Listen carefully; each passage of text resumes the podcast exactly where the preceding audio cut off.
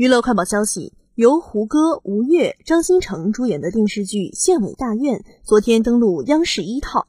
从首播剧情看县委大院开篇贴近现实以散点白描的手法描绘出了一幅鲜活的基层群像展现了广袤县域的基层百态。虽然戏剧冲突略感不足但平时剧情中演员生活化的表演方式成为看点。